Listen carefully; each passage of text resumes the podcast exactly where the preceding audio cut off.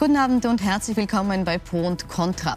Mehr als 220.000 Stellen sind derzeit in Österreich unbesetzt. Das betrifft nicht nur einzelne Branchen, sondern zieht sich mittlerweile quer durch und gefährdet unseren Wohlstand. Was tun?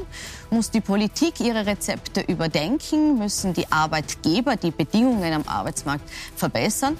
Oder müssen wir umdenken? Müssen wir feststellen, dass wir das Arbeiten verlernt haben und künftig wieder länger und mehr schuften? Darüber diskutiere ich heute mit meinen Gästen im Studio und begrüße recht herzlich Claudia Plackholm. Sie ist Staatssekretärin für Jugend und Zivildienst im Bundeskanzleramt und Bundesobfrau der jungen ÖVP. Herzlich willkommen. Josef Muchic, Bundesvorsitzender der Gewerkschaft Bauholz und Sozialsprecher der SPÖ. Hand. Gerd Kunze, Gastronom und Eigentümer des Café Eiles in Wien. Freddy Ferkova, Veranstalterin und Marketing-Expertin und Monika Köppel-Turiner, Direktorin des Wirtschaftsforschungsinstituts ECO Austria. Wie es zu dieser Lücke am Arbeitsmarkt kommt, das hat sich mein Kollege Martin Kramer für Sie angesehen. Warten, bis die BIM kommt. Das kann in Wien derzeit länger dauern. Ja, wenn ich 20 Minuten auf einen Bus warten muss, ja, dann setze ich mich ins Auto und fahre mein Auto. Das ist schon lästig. Der Grund für die langen Wartezeiten bei den Wiener Linien? Personalmangel. Mittlerweile bleibt kaum eine Branche davon verschont. Die Folgen sind bekannt, gesperrte Pflegebetten oder verkürzte Lokalöffnungszeiten. So viele unbesetzte Stellen wie im vergangenen Jahr gab es in Österreich seit der Nachkriegszeit nicht mehr. Ein Grund dafür ist die Pensionierungswelle der Babyboomer-Generation. Eine Lücke am Arbeitsmarkt, die die Jungen nicht ausgleichen können. Müssen die Österreicher ihnen also künftig deutlich länger arbeiten? Im EU-Vergleich gehen sie jedenfalls früh in Pension. Das muss sich ändern, meint der AMS-Chef. man kann natürlich an Abschlägen drehen. Man kann höhere Abschläge machen für die, die früher gehen, oder man kann Zuschläge machen fürs Längerarbeiten. Ich glaube, es wäre gut, die Frühpension noch weniger attraktiv zu machen, als sie heute ist. Doch das allein wird nicht reichen. Aber was tun? Viele der Lösungsansätze sind umstritten. Gezielt Arbeitskräfte im Ausland anwerben, AsylwerberInnen früher arbeiten lassen oder Personal aus der Pension zurückholen. Willer setzt dazu jetzt sogar auf eine eigene Werbekampagne. Fest steht, derzeit geben die ArbeitnehmerInnen den Ton am Arbeitsmarkt an. Und darum haben manche Branchen ein Problem und müssen sich mehr überlegen, werden besser zahlen müssen, werden bei den Arbeitsbedingungen was bessern, sonst werden sie Personal nicht finden. Denn vor allem viele junge Arbeitskräfte, die nachrücken, stellen höhere Ansprüche als noch ihre Eltern. Wird die 40-Stunden-Woche zum Auslaufmodell? Wenn es flexibel ist, dann hakle ich auch gerne einmal 50, wenn es sein muss. Aber Flexibilität ist mir eigentlich wichtiger als ein, als ein fixes Pensum. Ich glaube schon, dass es sinnvoll ist, wenn man die Zeiten reduziert, wenn man sieht, dass so in einer 35-Stunden-Woche genau gleich viel Leistung erbracht wird und die Leute mehr psychische Erholung haben. Grundsätzlich finde ich es wichtig, eben auch vier Tageswoche ähm, vielleicht dort hinzustreben. Ähm, ich merke, dass mir das sehr gut tut. Also man sieht da schon den Trend, der Wunsch der Jungen geht in Richtung weniger, kürzer arbeiten, flexibler arbeiten. Müssen Sie, Herr Kunze, als Unternehmer sich da bewegen? Wir müssen uns bewegen und vor allem wir müssen jetzt einmal mitdenken. Ich bin ja vor der Tatsache gestellt worden, dass es jetzt Leute gibt, die nur mal drei Tage arbeiten wollen. Vier Tage Woche gut und schön, wenn man auch die Leistung bringt. Es ist so, dass die Leute oft nicht mehr ankommen in der, in der Arbeit. Und bei drei Tagen geht das gar nicht mehr. Oder sie lassen sich sogar entschuldigen, dieser drei Tage. Und ich frage dann immer, was macht ihr dann vier Tage? Dann heißt es, wir müssen uns erholen, wir müssten chillen. Also kein Studium nebenbei, kein Engagement. Und das ist natürlich sehr schwer zu verkraften und ich verstehe das nicht wirklich. Mhm. Verstehen Sie es? Ich verstehe es sehr gut, ähm, weil man hat auch in Corona gesehen, also erstens, wie die Jobs flexibel, äh, flexibler geworden sind und mehr remote geworden sind, wie das gut funktioniert hat. Und auch es ist so, dass halt die Generationen vor uns mit einer 40-Stunden-Woche sich noch ein Haus kaufen konnten oder eine Wohnung. Dieses Versprechen gibt es nicht mehr. Und es ist kaum ein Unterschied zwischen dem, ob ich jetzt drei oder vier Tage oder fünf Tage arbeite. Für mich persönlich vom Luxusfaktor her gibt es kaum einen Unterschied und deshalb habe ich überhaupt keinen Anreiz, da jetzt irgendwie mich zu Tode zu schuften. Mhm. Warum schafft man es nicht für die Jungen einen Anreiz zu schaffen, wieder mehr zu arbeiten? Ich glaube, es braucht gerade diesen zentralen Anreiz auch wieder, dass es einen Unterschied eben macht, ob ich 30 Stunden arbeite, Teilzeit oder auch Vollzeit. Und dieser Anreiz liegt definitiv, und dem kann ich nur zustimmen, gerade im Schaffen der eigenen vier Wände auch. Also wenn junge Menschen einfach wissen, es zahlt sich wieder aus, arbeiten zu gehen, weil ich mir dann irgendwann einmal ein Eigenheim leisten kann. Aber das egal, heißt dann höhere Haus Gehälter oder wie schafft man Egal, das? ob das ein Haus ist oder, oder eine Wohnung. Ich glaube, das ist ein ganz zentraler Motivator und äh, ein Schritt, mit dem man dem Ganzen begegnen kann, ist definitiv auch steuerliche Entlastung. Nicht nur steuerliche Entlastung für die arbeitenden Menschen, sondern generell auch äh, puncto Eigentum, Grunderwerbsteuer, Eindruckungsgebühren. Ähm, da geht es um sehr, sehr viel Geld und ich merke das auch, dass junge Menschen gerade irgendwo ein bisschen die Motivation fehlt. Für was geht denn Vollzeit arbeiten, wenn es in unerreichbare Entfernung rückt, sie jemals eigene vier Wände schaffen zu können? Also Sie spüren, dass die Motivation fehlt, aber wo konkret würden Sie jetzt ansetzen? Also Grunderwerbsteuer runter, ich weiß nicht, ob das jetzt schon ausreicht Ihrer Ansicht nach. Kommt darauf an, welche Branche, von welcher Branche wir reden. Ich meine, es geht ja auch jetzt um ähm, Fachmangelberufe. Meine Mutter ist Pflegerin, die hat super hier gearbeitet und ist jetzt in der Schweiz, weil es dort einfach ähm, andere Anreize braucht im Pflegeberuf als jetzt ich als Marketingfrau, die halt einfach, wo ich wirklich in drei Tagen dieselbe Arbeitsleistung schaffe wie in fünf Tagen. Es macht keinen Unterschied. Mhm. Es hat sich, glaube ich, gerade bei jungen Menschen in den letzten Jahren, wenn nicht sogar Jahrzehnten extrem verändert, die, die Motivation auch arbeiten zu gehen. Status und Geld, und das belegen viele Studien, ist weniger ausschlaggebend als wie Wertschätzung äh, und auch eine Perspektive. Warum gehe ich denn überhaupt arbeiten? Kann ich mir, wenn ich 40 Stunden arbeiten gehe, mehr leisten? Macht das einen Unterschied? Und ich glaube, da muss man viel mehr ansetzen und dort die Motivation ganz einfach sehen mir stört ein bisschen dieser Ansatz, dass die Jungen nicht wollen, weil ich äh, überzeugt bin, dass man hier unterscheiden muss. Äh, ich habe jetzt ein junges Mädchen draußen beim Eingang getroffen, ähm, die jetzt hier ihr Praktikum macht und die sagt, ich will mehr arbeiten, weil ich will mir was leisten können. Aber die Teuerung ist ein Wahnsinn. Ja? Ähm, warum sind in Österreich, ist in Österreich die Inflation höher als wie in anderen Ländern in Europa? Warum wird hier politisch nicht entgegengesteuert? Das nächste ist äh, das Einkommen. Wie kann ich äh, das, was ich leiste, auch tatsächlich äh, verdienen, um mir ein besseres Leben äh, leisten zu können, um meine Ausgaben abdecken zu können? Und ich unterscheide schon, wenn man hier diskutiert einen Fachkräftemangel oder notwendigen Bedarf. Äh, es gibt für mich die, die, die echte, den echten Fachkräftemangel. Ja, den gibt's. Das ist der Bereich, wo man ähm, technische Berufe, wo man, wo man Leute braucht mit einer speziellen Ausbildung, um in diesen Segmenten weiterzukommen. Und dann gibt's eine hausgemachte, einen hausgemachten Fachkräftemangel. Das ist der Bereich, wo ich, wo ich schlechte Arbeitsbedingungen habe, äh, wo ich äh, keine planbaren Freizeiten habe und wo ich ein niedriges Einkommen habe und wo einfach in diesen Dienstleistungsbereichen auch auch es an Wertschätzung fehlt an jene Menschen, die an uns Dienstleistungen verrichten. Und das in Summe ist anzugehen. Und da braucht es Maßnahmen und Änderungen. Herr Kunze, Sie Für mich spricht da ein bisschen der Gewerkschafter. Also ich sehe das in der Praxis komplett anders. Also von Wertschätzung. Wir Unternehmer werden immer hingestellt, dass ob wir die Bösen sind, zu wenig zahlen. Wir zahlen alle schon weit über Kollektiv. Ähm, Trinkgeld ist weniger geworden, das stimmt, aber noch immer sehr, sehr viel. Das heißt, die Leute äh, könnten ja fünf Tage arbeiten. Eine Gruppe muss ich ausnehmen, meine Asylsuchenden, die sind toll. Afghanen arbeiten fünf, sechs Tage, Bangladeschi arbeiten. Wenn ich die nicht gehabt hätte, hätte ich zusperren müssen.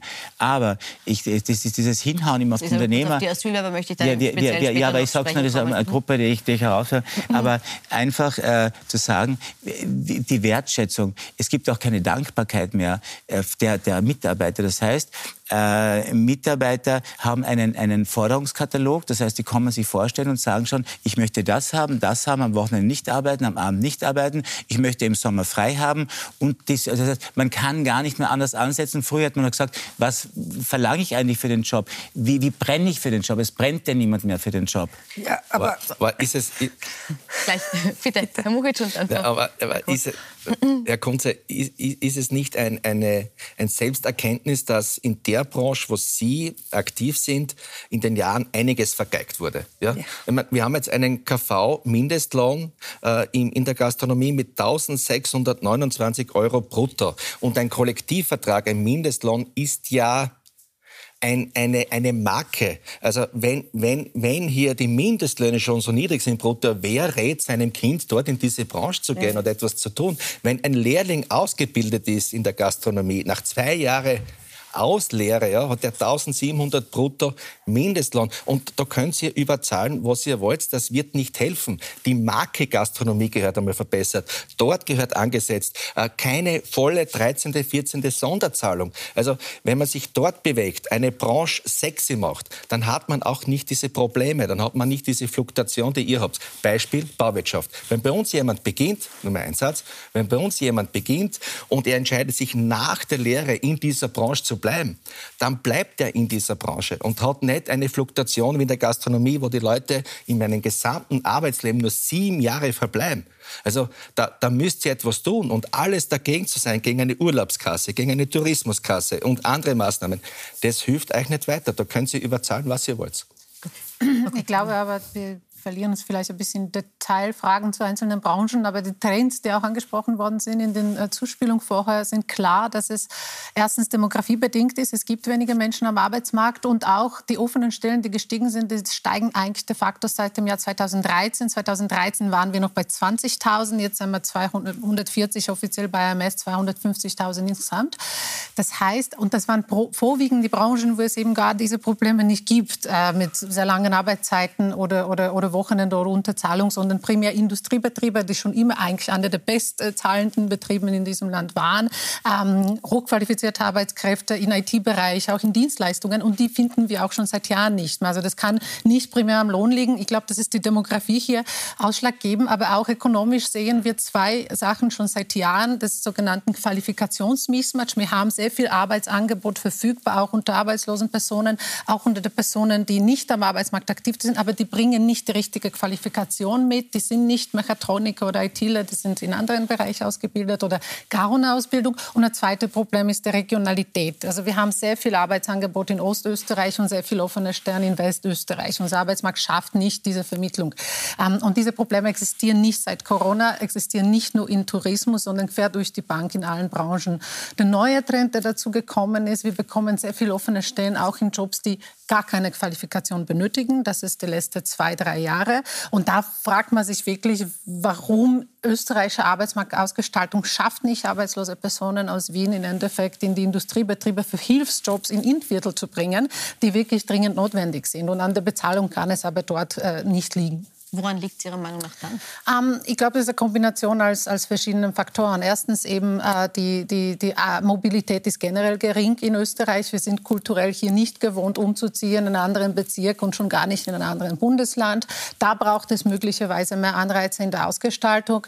Gerade bei den niedrig qualifizierten Jobs ist es oft so, dass der Lohnunterschied und der Leistungsunterschied gering ist. Und das ist belegt in der empirischen Literatur, dass natürlich die Jobsuche dann länger dauert. Man kann bei den Leistungen drehen, man kann bei den Löhnen drehen. Natürlich die Frage ist, was können die Arbeitskosten noch ertragen? Und deswegen sagen wir immer, das geht im Endeffekt um das Nettolohn und nicht Bruttolohn. Also der Bruttolohn ist ein Aspekt, aber die steuerliche Belastung und Abgabenbelastung primär mit den Sozialversicherungsbeiträgen bereits bei sehr niedrigen Lohnen sehr hoch ist. Und jetzt wenn man hier schon, was dreht, dann haben wir natürlich höhere Nettolöhne. jetzt haben wir schon gesagt, man muss das differenziert betrachten. Es gibt eben die Jobs, wo die Qualifikation Motivation auch schlichtweg fehlt und es gibt die, wo eben niemand sich mehr bereit erklärt, für wenig Geld zu arbeiten. Bleiben wir vielleicht noch kurz bei zweiten, weil Sie jetzt gesagt haben vorhin, die Branche müsste sich attraktivieren.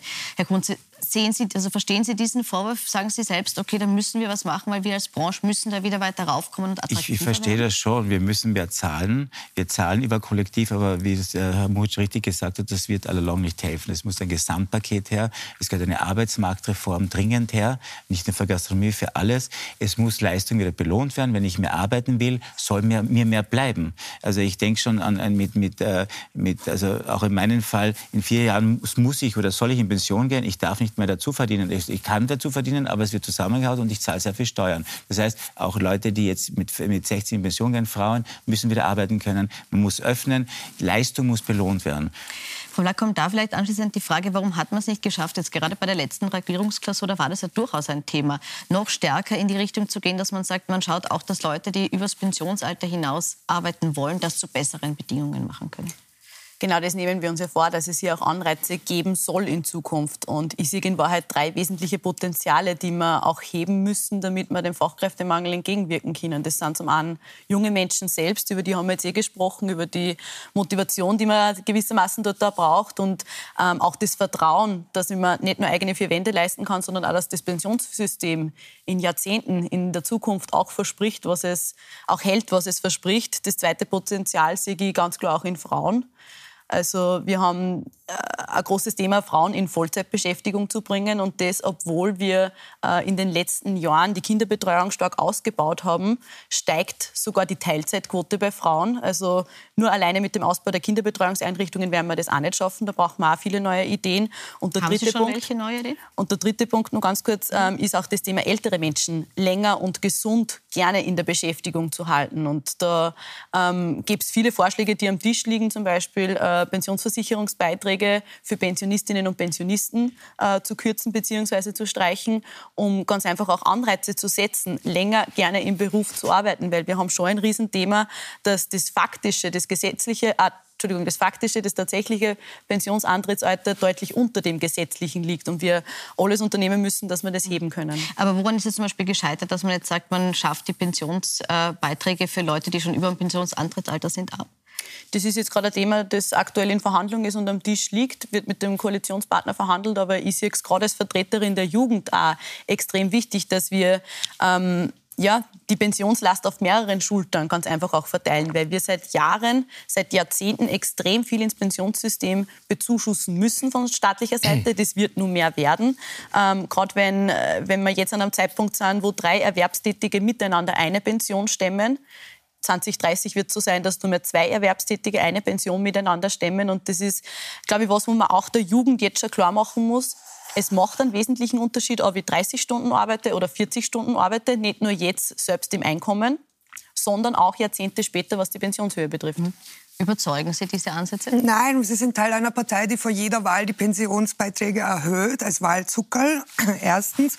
Und zweitens, ähm, es, also ich muss jetzt nicht Ökonomie studieren, um rein rechnerisch, wie die Bevölkerung aufgebaut ist und wie das funktioniert, dass das Pensionssystem generell, so wie es gerade ist, überhaupt nicht funktioniert für meine Generation und für die Generationen nach uns. Wir müssen das, glaube ich, ganz neu denken. Aber ich bin weder in der Politik noch Ökonomin, deshalb, ich glaube, da kann sich jemand äh, anders Ich wollte mich dem anschließen, weil das sind in dem Sinne kommunizierende Gefäße, dass das Problem, das wir haben, dass die Belastung der Arbeit bei sehr niedrigen Einkommen schon sehr hoch ist. Und das sind eben Sozialversicherungsbeiträge, primär die Pensionsversicherung, aber auch andere Versicherungen, gar nicht die Einkommensteuer.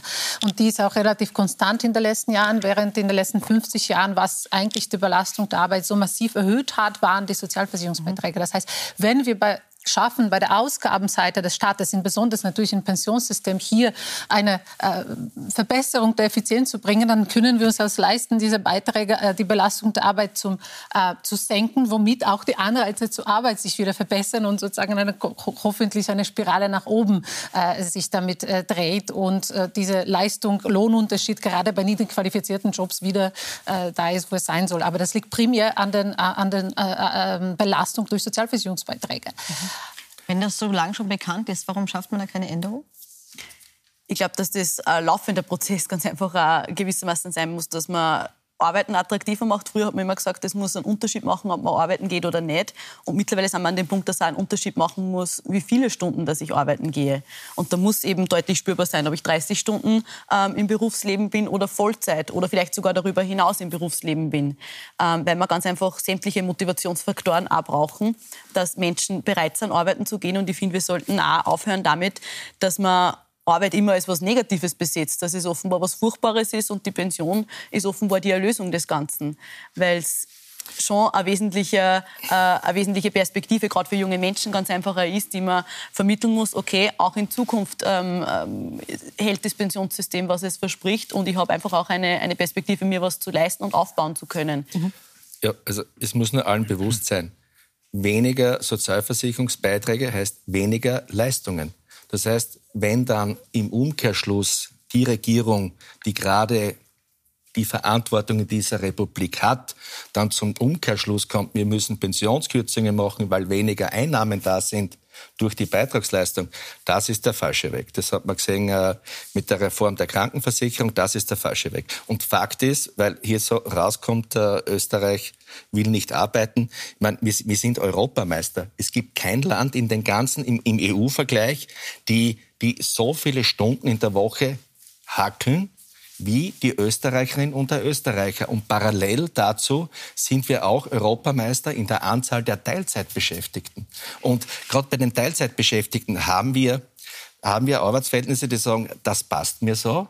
Aber wir haben auch dort und auch überwiegend Frauen mit Kinderbetreuungsaufgaben, die sagen, ich würde schon gerne ein paar Stunden, paar Stunden aufstocken. Aber in der Kinderbetreuung im ländlichen Bereich, das haben wir komplett hinten noch. Da wurde vieles versäumt in den letzten Jahren, um zu sagen, das auszubauen. Äh, sogar verhindert ja, von der Regierung ÖVP, FPÖ. Also an diesen Schrauben muss man drehen.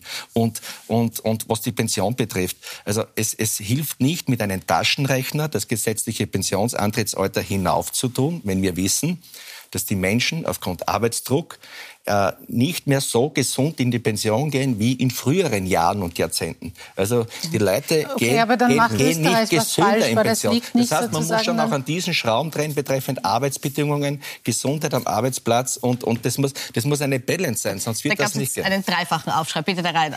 erstens eben kleiner Widerspruch. Ich glaube, dass Kürzung der Pensionen ist natürlich keine Option, insbesondere weil die ja bei Frauen gerade schon, jetzt schon sehr niedrig sind. Es ist eben länger arbeiten die Lösung ist und zwar gesetzliches das Eintrittsalter und nicht nur das faktische muss erhöht werden, um die Finanzierbarkeit auf Dauer zu sichern. Aber Sie haben natürlich recht, dass das Gesundheitsthema mitspielt. Die haben, Österreicher haben aber im internationalen Vergleich sehr, sehr geringe gesunde Lebenserwartung. Es gibt Skandinavier, die Balten, die, die, die Schweizer, die Schweden, die, die Spanier, die leben äh, alle deutlich länger gesund als die Österreicher. Das heißt, das Problem sind nicht, dass die Menschen hier irgendwie anders sind, sondern dass wir institutionell was falsch machen. Und da gibt es sehr gute internationale Studien, etwa von der EZD, die seit Jahren sagen, wir geben sehr viel Geld aus im Gesundheitssystem, aber falsch, zu spät. Dann erst, wenn die Menschen schon im Spital liegen. Wir tun zu wenig in der Prävention. Das würde uns sozusagen diese Ausgaben schon verbessern. Und ein Wort Zustimmung zu dem Thema Frauen. Ich gebe Ihnen recht, es wurde sehr viel ausgebaut, aber das Problem sind nach wie vor wirklich die Öffnungsstunden der, äh, der Kinderbetreuung, die nach wie vor sehr kurz sind außerhalb von Wien.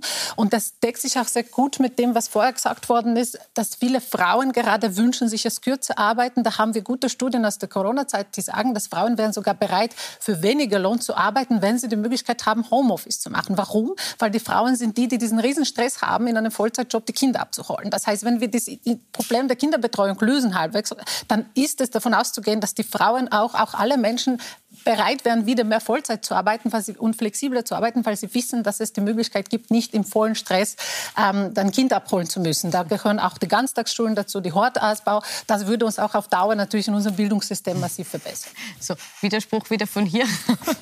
Ja, nein, also erstens finde ich, könnten wir auch so einsetzen, dass Kindersachen äh, auch Männersachen sind, um da ein bisschen den Gap zu schließen. Zweitens wollte ich nur dazu sagen, ich bin eine Frau in einem gebärfähigen Alter, sage ich jetzt mal, und ich habe keine Lust in dieser Wirtschaft zum Beispiel oder weil es eben so ist, dass die Kinderbetreuung so schwierig ist, dass die Jobs dabei noch nicht besonders flexibel und remote sind, überhaupt Kinder zu haben. Also es gibt auch überhaupt keinen Anreiz. Und auch viele Freundinnen von mir haben sich schon entschieden, keine Kinder zu haben. Es gibt auch keinen Anreiz in Österreich überhaupt ähm, Kinder zu bekommen, weil das System so läuft, wie es läuft. Jetzt ist das gerade. nur ein finanzieller Anreiz, Kinder es, zu Es hat natürlich ökonomische Gründe auch, aber auch, dass das einfach an der Frau hängen bleibt, die ganze Kindererziehung. Und dass mein, meine Karriere leidet dann drunter, auch wenn ich Vollzeit arbeite, habe ich eine Doppelbelastung und ich möchte das für mich nicht. Also es gibt jedenfalls empirische Evidenz in den Studien, die zeigen, dass auch Fertilität positiv positiv beeinflusst wird von dem Ausbau der Kinderbetreuung, wenn man hier auch zur Pensionssystemfinanzierung beitragen kann. Sie wollten vorhin Ich wollte auf zwei Punkte nur eingehen. Zum einen, ähm, Herr Abgeordneter Buchitsch, es ist ja nicht die Rede davon, dass man das gesetzliche Pensionsantrittsalter hebt, sondern vielmehr, dass man das tatsächliche Pensionsantrittsalter endlich in die Nähe des Gesetzlichen bringen, weil wir weit davor in Pension gehen. Aber und ich glaube, wir müssen aufhören. Sanktionen, so wie ihr das Ich, ich glaube, wir müssen definitiv auch aufhören, den Menschen einzureden, dass Arbeit auch krank macht. Das ist nämlich der definitiv falsche Zugang. Und wenn ich mir eine WIFO-Studie von ein paar vor ein paar Monaten auch anschaue, dann ist da auch klar belegt, wenn ich nur ein Jahr länger arbeite, dann hat das ein Plus bei der Pension pro Monat von 100 bis 200 Euro. Und das sind wir gerade auch bei diesem Thema Altersarmut, das speziell bei Frauen extrem stark ausgeprägt ist, dass wir ganz einfach auch Anreize brauchen, dass Menschen länger, gerne und gesund auch arbeiten gehen. Und der zweite Punkt zum Thema Kinderbetreuung. Kinderbetreuung ist Ländersache, das wissen Sie auch sehr, sehr stark. Ähm, Und 2008 hat sich der Bund dazu entschieden, auch Kinderbetreuung ähm, mehr Geld in die Hand zu nehmen von Seiten des Bundes, obwohl es Länderzuständigkeit ist und dort auch ähm, beim Ausbau, gerade bei den Öffnungszeiten auch zu unterstützen, weil wir auch heute noch Luft nach oben haben, speziell im ländlichen Raum. Aber Fakt ist leider, dass wir 2008 eine Vollzeitquote von Frauen äh, bei 56 Prozent hatten und zehn Jahre später, 2018, wo viele, viele Schritte in besserer Kinderbetreuung passiert sind, die Vollzeitquote sogar nur bei 51 Prozent ge gelegen ist. Also die ist sogar äh, zurückgegangen, die Vollzeitquote, obwohl die Kinderbetreuung in dieser ja. Zeit deutlich ausgebaut ja, ja, wurde. Aber, aber also es kann nicht nur der einzige Motivator na, sein, na. sicherlich ein wesentlicher Faktor und Schlüssel, um Frauen mehr in Vollzeitbeschäftigung auch zu bringen. Aber ich glaube, es muss, äh, liegt sicherlich auch viel an dem, dass wir generell Eltern Männern wie Frauen die freie Entscheidung auch lassen, äh, welches Familienmodell, welches Arbeitsmodell sie ganz einfach auch wählen und dass es mehr, ähm, ja, dass, dass sie keine Familie mehr rechtfertigen dafür muss, welche Entscheidung sie ganz einfach auch trifft, aber, ob er zu Hause bleibt aber, oder sie und vor allem wie lange. Aber warum lassen wir dann Frauen nicht entscheiden, ob sie mehr Stunden machen wollen? Warum gibt es Branchen, die sagen, das Teilzeitmodell ist für mich super, als Unternehmer, weil da habe ich weniger Lohnkosten, wenn ich mehrere Frauen Teilzeit beschäftigte in der, in der, in, in der Belastung. Und äh, wenn, wenn wir wirklich das Problem Frauen, wie Sie richtig sagen, auch in der Pensionshöhe haben ein riesiges Manko und ein Delta. Äh, gut, jetzt kommt die Angleichung des gesetzlichen Pensionsantrittsalters äh, Frau zu Männer in Etappen. Aber wissen Sie, mein Problem ist, wenn 40 Prozent der Frauen es nicht schaffen, trotz niedrigen gesetzlichen Pensionsantrittsalter vom Job direkt in die Pension zu kommen, weil sie vorher am Arbeitsmarkt ausgesondert werden, weil sie arbeitslos gemeldet werden, weil sie keine Chance haben mehr, diese letzte Lücke zu schließen, dass noch einmal ihre Pensionshöhen äh, dezimiert, dann haben wir ein Problem fürs Arbeiten im älteren Alter in der österreichischen Wirtschaft. Und wenn jeder dritte Arbeitssuchende in dieser Republik langzeitarbeitslos ist, ja, das heißt Menschen, die in Wirklichkeit schon ausgesteuert worden sind, und wenn wir dann noch mit einrechnen, dass, Arbeits, äh, dass offene Stellen von Arbeitskräfteüberlassern äh, mehrfach genannt werden in diesen Statistiken, dann bitte ich darum, dass wir uns das genau anschauen. Ja? Welche Gruppen sind es? Ist es nicht das Ziel der Wirtschaft, äh, vom Fremdpersonal wieder stärker zu Stammpersonal zu kommen und Arbeitsbedingungen zu schaffen, man sagt, ja, wir haben jetzt eine Rekordbeschäftigung, über vier Millionen Beschäftigte. Und wir wissen aber auch, das wird nicht so anhalten. Das wird auch nicht anhalten. Der Arbeitsmarkt wird sich auch wieder in den nächsten Monaten ändern. Ja. Frau Köppel wollte reagieren. Ja, eine kurze Anmerkung. Ich, ich gehe davon aus, dass in den Bereichen, wo der Markt gibt, äh, das ist natürlich die Pflege ausgenommen, weil es ein Großteil ist öffentliche Bereiche, aber in den marktwirtschaftlichen Bereichen würden die Löhne steigen müssen, weil wir eben einen Arbeitnehmermarkt haben. Die Frage ist nur, wie schaffen wir das, dass wir dennoch nur immer in internationalen Wettbewerb kompetitiv bleiben müssen, weil jedes Land in Europa hat dasselbe Problem demografisch. Wir müssen die Arbeitskräfte von irgendwo haben.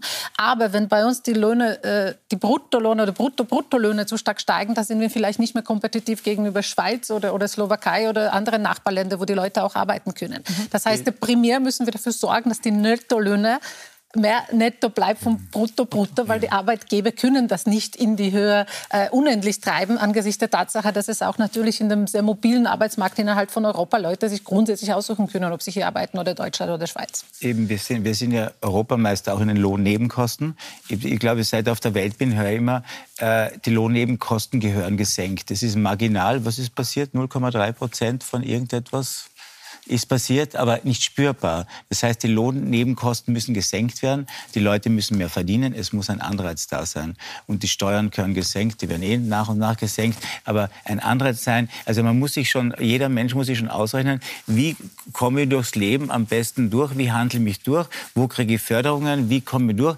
Die darf nicht zu viel arbeiten, weil dann verliere ich das. Und das ist irgendwie so ein Jonglieren. Da kommt man gar nicht mehr drauf zu denken, ich möchte arbeiten gehen und ich möchte arbeiten und das soll belohnt werden. Wenn ich mehr arbeite, arbeite, soll ich mehr Geld kriegen. Wenn ich nicht arbeiten will oder weniger, weil es mich interessiert, dann auch gut. Aber dann gehören auch Förderungen, das muss man mal aus, aussprechen, auch gestrichen.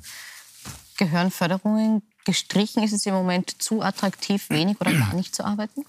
Also das durchschnittliche Arbeitslosengeld beim Mann liegt bei 32 Euro netto, bei der Frau 27 Euro netto. Äh, ich weiß nicht, ob irgendjemand äh, sich vorstellen kann, mit diesem Geld Rechnungen zu bezahlen. Dort etwas zu senken, das halte ich sozialpolitisch äh, ein Wahnsinn. Da, ähm, also das, das würde eindeutig zu weit gehen. Der, bei der Arbeitsmarktreform hätten wir die Chance gehabt, an gewissen Schrauben zu drehen, es, was es, nicht es, zustande es geht, es geht nicht ums Arbeitslosengeld als solches, sondern einfach die Förderungen. Ich, ich habe auch Mitarbeiter, die kalkulieren genau, ich darf nicht so viel arbeiten, weil da verliere, ver, verliere ich die Wohnbauförderungen, dann verliere ich das, das Kindergartengeld und weiß nicht, was da alles gefördert würde. Ich mein Leben lang alles zahlen müssen als Selbstständiger. Und ich meine, es soll gut sein, dass es Förderungen gibt, Unterstützungen gibt, aber die Leute rechnen sich schon aus, ich darf die Stundenzahl nicht überschreiten, weil sonst verliere ich das. Warum muss das so sein? Da muss man ansetzen einmal eine, es gehört eine große Reform her und das muss damit zu schaffen sein. Also fairerweise, der, also die Zahlen von Ihnen stimmen natürlich. Monatlich gerechnet war der durchschnittliche äh, Arbeitslosenunterstützungsbad knapp über 1000 Euro. Aber wenn ich etwa zum Beispiel die Geringfügigkeitsgrenze dazu rechne, wo ich legal fast 500 Euro dazu verdienen kann, dann stellt sich natürlich oft die Frage, ob das um so viel weniger attraktiv ist, in einem niedrigen Handels-KV zu arbeiten oder, oder, oder Koch ohne Erfahrung verdient auch brutto nicht so viel mehr. Dass es hier der Unterschied macht. Natürlich diese Leistung, Arbeitslohnunterschied plus die Förderung, die Sie angesprochen haben, Familienbeihilfen und so weiter, macht einen Unterschied für den Arbeitsentscheid. Hier haben wir einen offenen Vorschlag eingebracht. Bei den Zuverdienstgrenzen muss man es auch unterscheiden. Äh, werde ich jetzt arbeitslos gemeldet, saisonbedingt für zwei Monate, weil ein Arbeitgeber sagt, ich melde mal ab, verdiene ein bisschen was dazu und dann kommst wieder. Das halte ich auch für den falschen Weg. Ich muss unterscheiden bei den Zuverdienstgrenzen, äh, dass ich sage, bin ich Längenarbeitslosigkeit, wo ich 240 Bewerbungen geschrieben habe, wo mich keiner mehr nimmt, dann möchte ich diesen Menschen aber auch die Möglichkeit geben, dass sie ihre Rechnung bezahlen können. Oder bin ich nur kurzfristig saisonbedingt irgendwo gepackt, beim AMS, nämlich bei meinem Wohnort, dort wo ich gemeldet bin, dann muss ich sagen, okay, äh, dort, dort mache ich ja lieber den anderen Weg, ja, äh, mache ein höheres Arbeitslosengeld, lasse degressiv ab, abgrenzen von mir aus, ja, aber bei der Zuverdienstgrenze muss man unterscheiden, ist jemand länger in Arbeitslosigkeit, der keine Chance mehr auf einen Job hat, oder kurzfristig gepackt. Sie sagen, man muss es differenzieren. An Sie noch kurz die Frage, ist bei uns das Arbeitslossein zu attraktiv? Ist das Arbeitslosengeld Ihrer Ansicht nach zu hoch? Ich kann den Punkt nur unterstützen, den Sie ja angesprochen haben. Und das wäre in Wahrheit das Herzstück gewesen der Arbeitslosenversicherungsreform, nämlich dass man Anreize setzt, Menschen, die derzeit nicht in Beschäftigung sind, in Beschäftigung zu bringen, weil wir einfach viele, viele offene Stellen auch haben.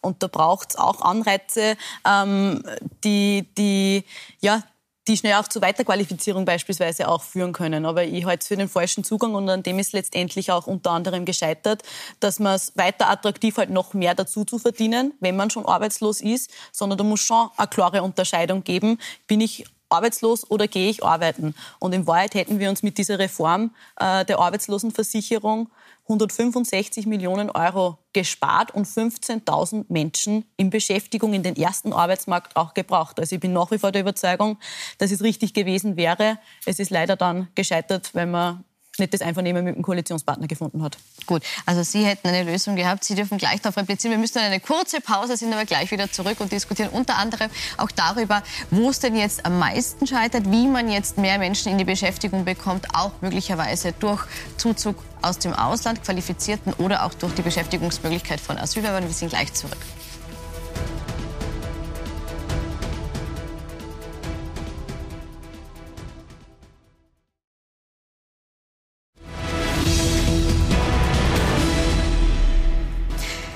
Willkommen zurück bei Pro und Contra, wo es heute um den Arbeitsmarkt geht, um die vielen offenen Stellen, die wir im Land haben. Wir haben zuletzt gerade gesprochen über die gescheiterte Arbeitsmarktreform. Frau Plackholm bedauert sehr, dass sie nicht zustande gekommen ist. Herr Muchic bezweifelt aber, dass die Rechnung stimmt, wie viel man dadurch einsparen hätte können und wie viele Menschen man in Beschäftigung gebracht hätte. Warum?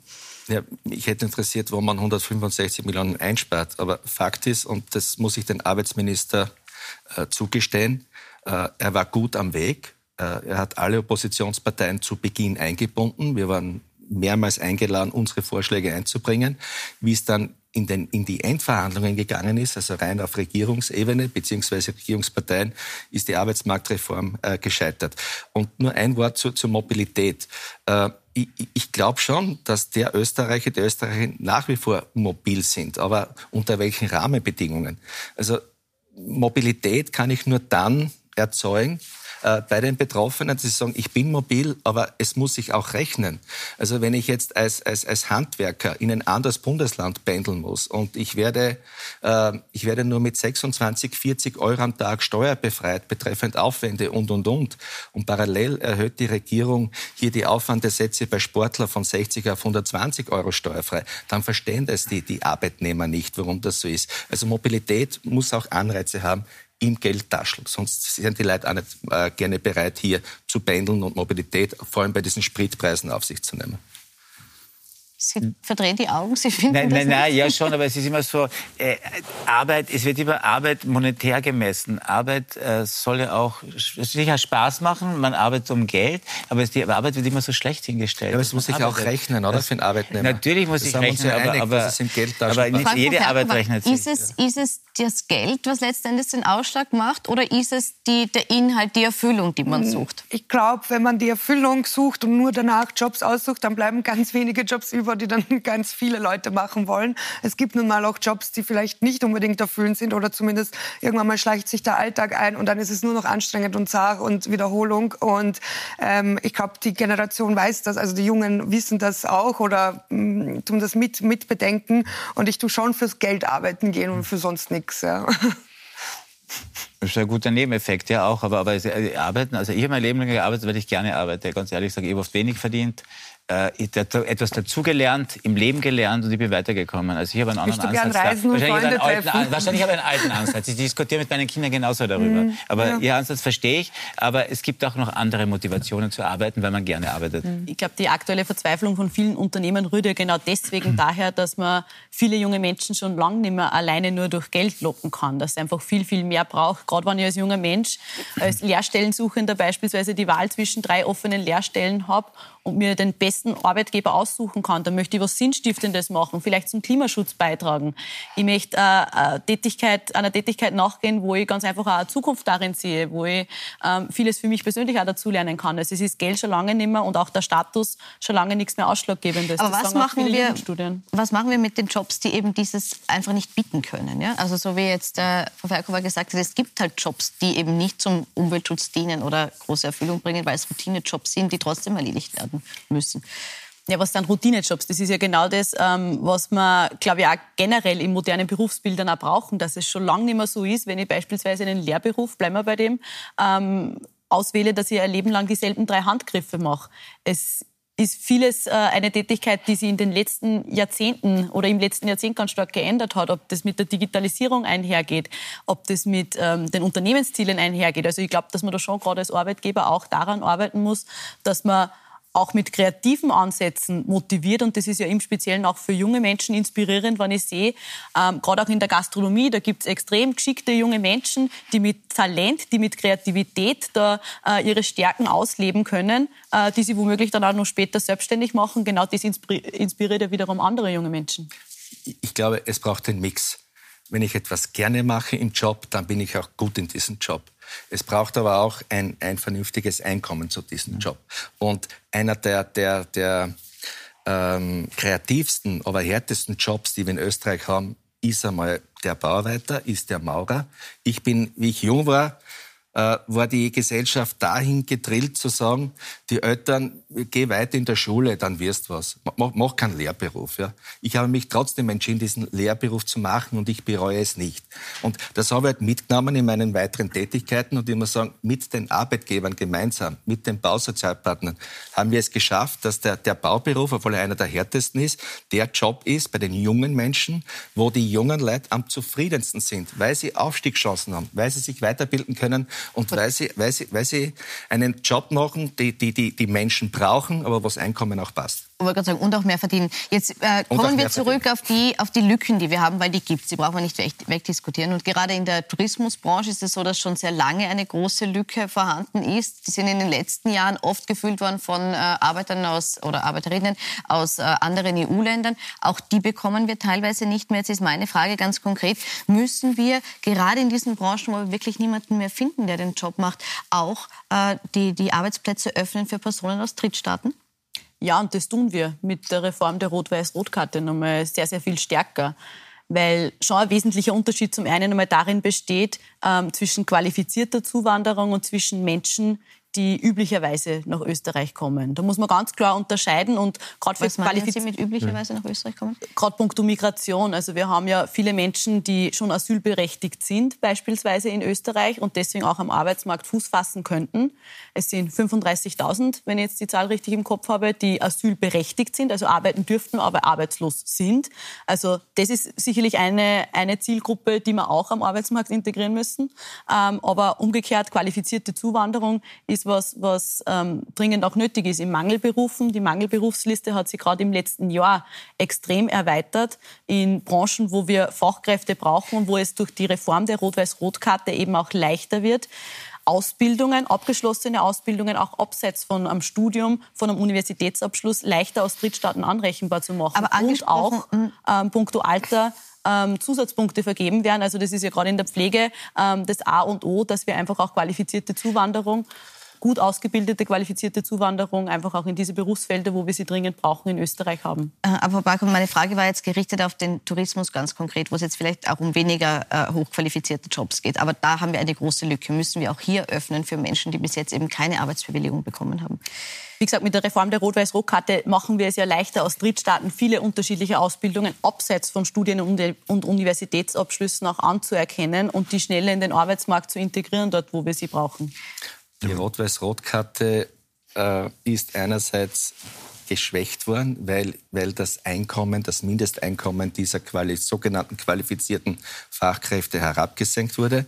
Die Rot-Weiß-Rot-Karte äh, wird jetzt nicht unmittelbar den, die Gastronomie helfen. Äh, mein Ansatz ist ein anderer. Das, was jetzt die Regierung macht, das Drittstaatenkontingent zu erhöhen, das heißt, äh, Menschen aus Drittstaaten befristet nach Österreich zu holen und nach spätestens neun Monaten musst du das Land wieder verlassen.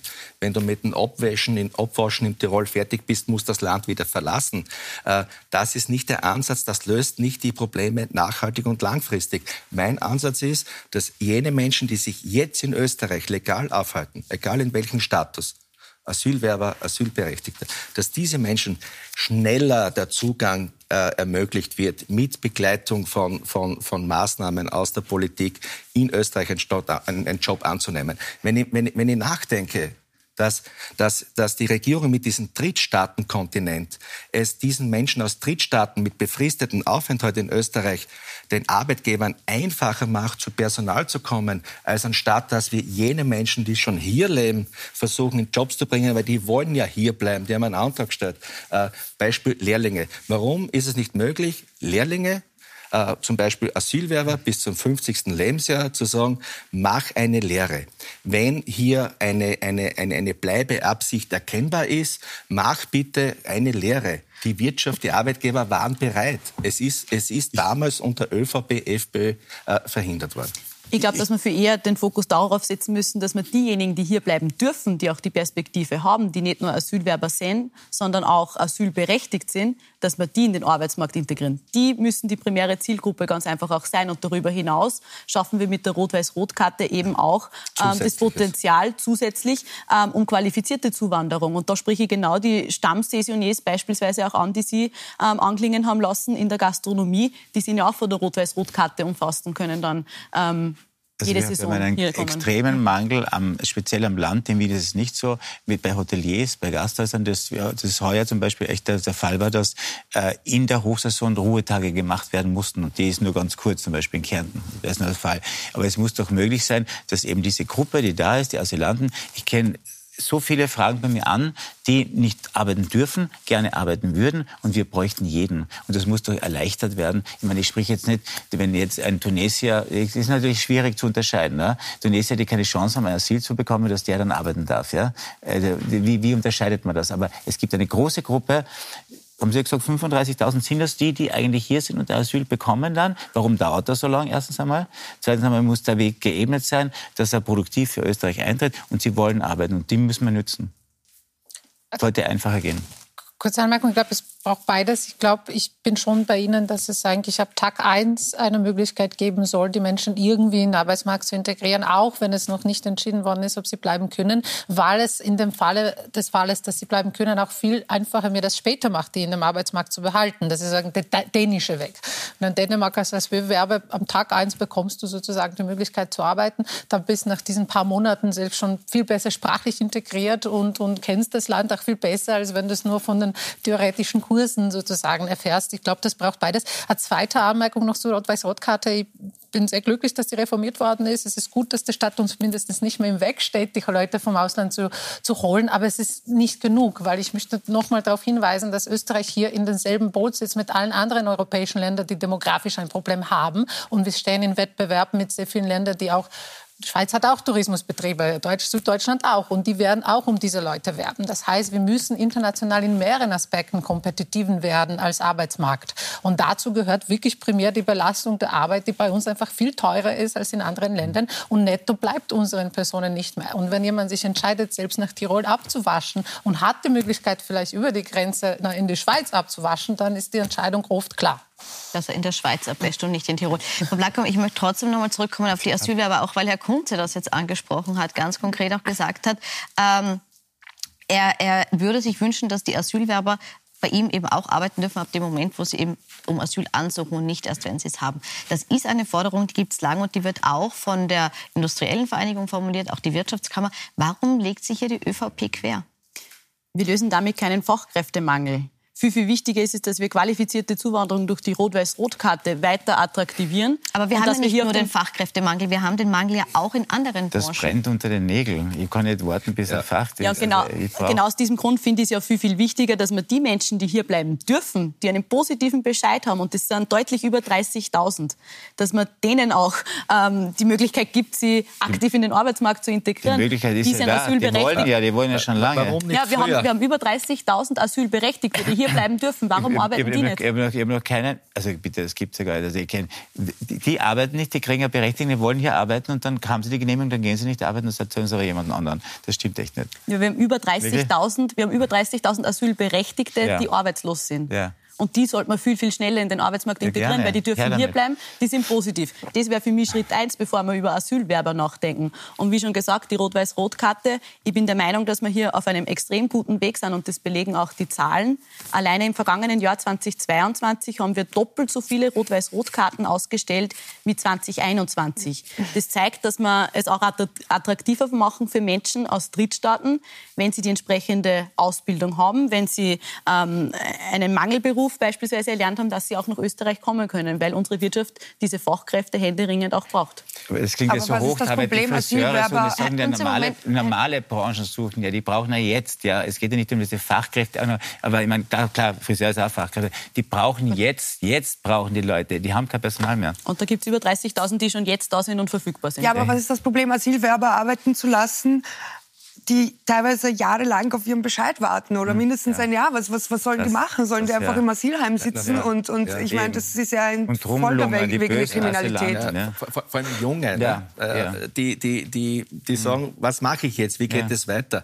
Je schneller wir diese, diese jungen Menschen in Jobs bringen, desto besser mhm. funktioniert die Integration. Ja? Sprachlich, ich, ich alles, umgangsmäßig. Äh, aus, der, aus der Klasse heraus. Also nur vor, ja. sie sollen auch steuern. Und das hilft ja auch der heimischen Wirtschaft. Das ist ja voll in ihrer Logik. Also ich verstehe jetzt wirklich nicht, warum man sich dagegen so wehrt. In, in der Situation der Hochkonjunktur, in der Situation, wo wir Fachkräfte oder sagen wir so, Personal brauchen. Weil zwischen Fachkräfte ja. gibt es ja Unterschiede, wie wir mhm alle wissen.